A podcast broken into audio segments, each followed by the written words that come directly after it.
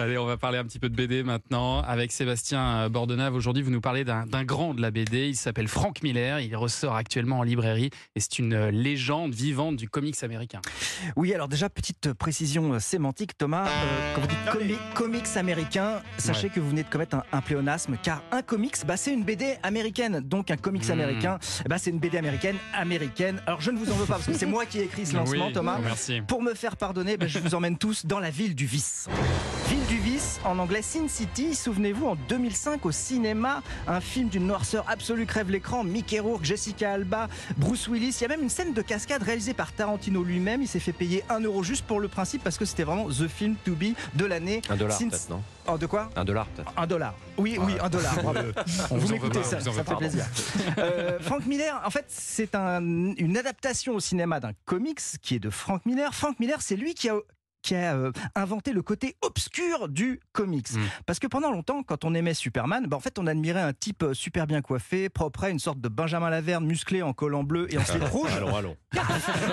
le même. Et Batman, bah c'est pareil, parce qu'il était toujours fou avec son copain Robin. La preuve, en dessin animé, écoutez, Batman, ça donnait ça. Nom d'un puits artésien, Batman, nous n'allons pas tarder à être immergés. Oui, et ma batte ceinture de secours est maintenant hors d'usage. La batte lime est notre dernière chance. Dépêche-toi, Batman, je vais boire la tasse. Oh non, tiens bon, Robin. Ah, qu'est-ce que c'est que cette voix eh ben, Ça s'appelait Super Friends. Ça passait dans Décode pas Bunny sur Canal+. Ah on était en 88. Ah rien à voir. Et alors donc votre Frank Miller arrive. Qu'est-ce qui va révolutionner du coup dans l'univers des comics? Eh ben, c'est lui qui va donner le coup d'envoi d'une nouvelle période dans l'histoire des comics. En fait, vous savez, en histoire, on dit bah il y a les 30 glorieuses, il y a la belle époque. Et eh bah dans les comics, c'est pareil. Il y a l'âge d'or des comics. En gros, c'est jusqu'en 54, tout le monde kiffe les comics. De 70 à 86, on appelle ça l'âge de bronze, c'est plus trop à la mode. Et en 86, eh ben, ça devient l'âge moderne des comics, le retour de la hype. En fait, en 1986, c'est l'invention par Frank Miller du Dark Knight Returns. En fait, il imagine un monde parallèle, un monde où Batman a 55 ans, il est désabusé, sombre, violent. Le comics devient en fait adulte.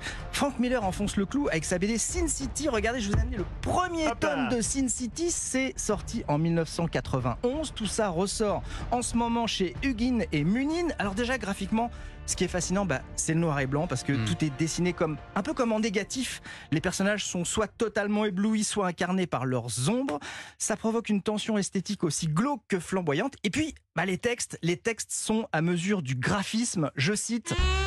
Les bonnes femmes, parfois, il suffit qu'elles chialent un bon coup. Lucille est lesbienne, un matos pareil, c'est criminel. Un jour, je lui ai demandé s'il n'y avait pas un traitement pour ça. Elle m'a foutu un coup. J'ai compris que derrière la façade divine se cachait un paquet de biscottos. C'est pas politiquement correct. Hein. C'est Alors, je veux pas forcément être l'avocat du diable, mais c'est des personnages de fiction. Hein. C'est pas Frank Miller qui parle. Hein. Oui, oui, oui. Et tant mieux parce que quand il parle, c'est pire. Ah, Durant sa longue carrière, il va être taxé de sexisme, d'homophobie, d'apologie de violence, de racisme, ah de misogynie. Pas que dans ses œuvres, dans ses dans ses interviews aussi. Alors il a ses fans, ses détracteurs, mais ils sont tous d'accord sur une chose, c'est le plus grand en son domaine, à savoir celui des comics. Donc il faut lire les Sin City pour ce qu'ils sont en fait, l'exutoire d'une époque. Il y a Sin City qui ressort, il y a aussi il y a plusieurs tomes de Sin City, il y a aussi 300 qui est génial, qui est très violent. Mm. Tout ressort en ce moment chez Hugin et Munin, donc ne boudons pas notre plaisir. Et on vous l'offre évidemment, vous le partagerez en deux. Hein, les 50 premières pages. Un petit découpage, 50 pages chacun. Je l'ai en grand format. Je l'avais acheté en grand format. Je suis trop content. Merci beaucoup Sébastien, on vous retrouve la semaine prochaine. Et avant